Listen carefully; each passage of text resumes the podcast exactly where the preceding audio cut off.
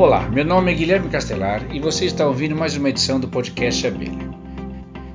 Este programa faz parte de uma série de entrevistas que fizemos com os coordenadores das pesquisas sobre polinizadores no Brasil e que foram financiados pela chamada pública número 32/2017 CNPq, MCTIC, IBAMA e Abelha.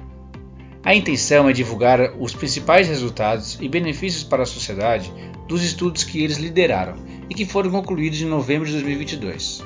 As demais entrevistas estão disponíveis no site da Abelha, no nosso canal no YouTube e nas principais plataformas de podcast. Lá no site tem também mais informações sobre a chamada pública. Nessa entrevista que você vai ouvir agora, a pesquisadora Carmen Pires, da Embrapa Recursos Genéticos e Biotecnologia, explica qual foi o estudo que ela liderou e seus principais resultados. Meu nome é Carmen Pires, eu trabalho na Embrapa Recursos Genéticos e Biotecnologia, que é uma unidade que fica em Brasília, e nesse edital a gente desenvolveu um projeto para uso de abelha sem ferrão em ambiente para polinização de culturas em ambientes protegidos, casa de vegetação, telados. É, basicamente, esse é, esse é, um resumo do título. E também, é, nesse projeto, trabalhamos também com a questão da produção in vitro dessas abelhas, né, para fornecer essas abelhas em quantidade e qualidade. Um, um, dos desafios que a gente tem para o uso dessas abelhas nos ambientes protegidos é que a, as nossas casas de vegetação elas têm tamanhos diferentes, elas, é, o material de cobertura é muito diversificado. Quando você vai no comércio, a gente tem materiais com diferentes características e, e os resultados que, que a gente tinha, né, a gente ia, vinha, vem, vem obtendo aí nos últimos 10, 15 anos, fala a gente assim, a comunidade, é, a comunidade acadêmica, né? Eles são resultados muito discrepantes, né? Em alguns casos sucesso, outros casos não sucesso. E a gente, nesse, com esse projeto, a gente avançou no sentido de entender que é, o que, quais fatores dentro desse ambiente protegido são mais importantes, por exemplo, na orientação do voo dessas abelhas. E, uma das coisas que nós chegamos à conclusão é que, bom, primeiro, né, a, a questão da, da, da, luminosidade no interior das, dessas casas, que elas reduzam, essa luminosidade reduz muito. É, a, a, a, luminosidade na faixa do ultravioleta é importante, né? E, e, e nós trabalhamos com três espécies de abelhas e, e a gente viu que essa, essa, hum, essa influência da luminosidade né, na faixa do V, ela é variável entre espécies. E um outro fator muito importante também que é, interfere nessa aclimatação das abelhas nesses ambientes é a temperatura. É, tem, a gente já sabe que as abelhas têm uma faixa de temperatura, né, que elas é, forrageiam mais, ah, mas nos ambientes protegidos ah, essa temperatura ela, ela é elevada de, de, de, dependendo do que tipo de material que está na cobertura e isso também foi a resposta foi variável entre espécies. Eu não falei anteriormente, mas nós trabalhamos com um modelo com três espécies, é, a mandaçaia, né, que é a Melipona quadrifaciata, a mandaguari, que é a Escaptotrigona postica, e a, a moça branco marmelada, que é a Friesomelita varia. Nós selecionamos as três abelhas de acordo com o tamanho. Uma abelha menorzinha, que é a moça branca, uma abelha de tamanho médio, que é a mandaguari, e uma abelha um pouquinho mais robusta, que é a mandaçaia. Então foram os nossos modelos.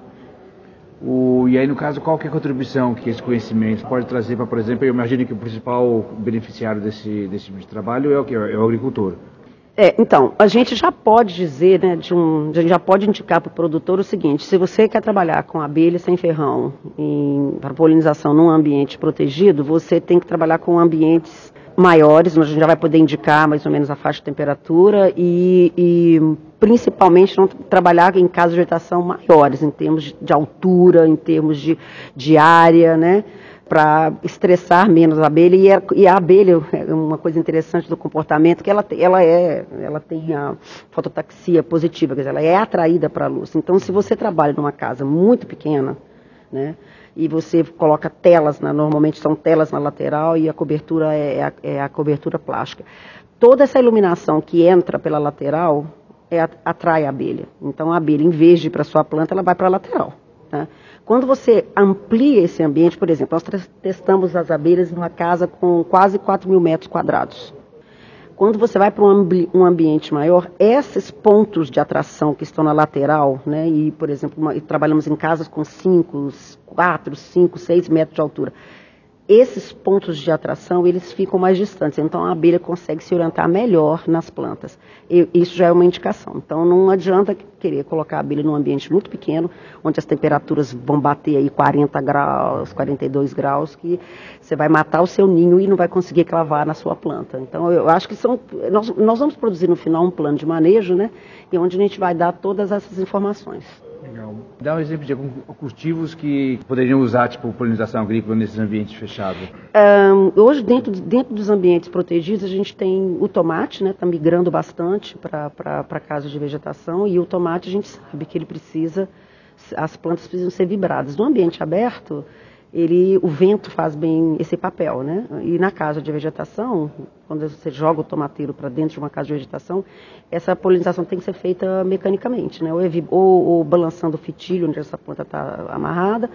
Então, a, o tomate é uma, a, toda, toda a parte de, de, de é, pimentão, é, melão, melancia, normalmente aqueles é, é pepino, uhum. né?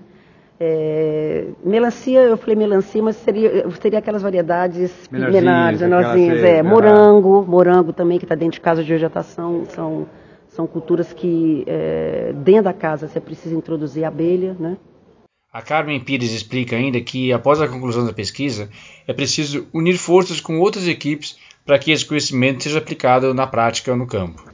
Uma coisa importante que nós precisamos agora, né, é, é, é esse projeto a gente foi, a, a, a, ele é um projeto multidisciplinar. Então, agora nós começamos a trabalhar com uma pessoa que trabalha com fisiologia da visão e comportamento, mas precisamos também trabalhar com o fisiologista da planta, né, porque não adianta pensar só na abelha, tem que pensar no ambiente para a planta, e os engenheiros agrícolas. Nós precisamos trabalhar com quem entende da parte de engenharia e da construção dessas casas e a indústria, porque a maioria desse material, nós, os materiais que nós trabalhamos são materiais comerciais, mas a, a, a, especificação técnica não te dá o detalhe do que tem nesse material. Muitas vezes é um, talvez um, é um, é um, é, são materiais, são materiais com, com, proteção intelectual, então, mas a gente sabe que são multicamadas, então a, a, a gente precisa trabalhar agora, pra, se a gente quer usar a abelha como uma tecnologia, um bioinsumo, com o pessoal da, da, da engenharia agrícola. Nós temos que trabalhar com esse pessoal para poder pensar em modular casas,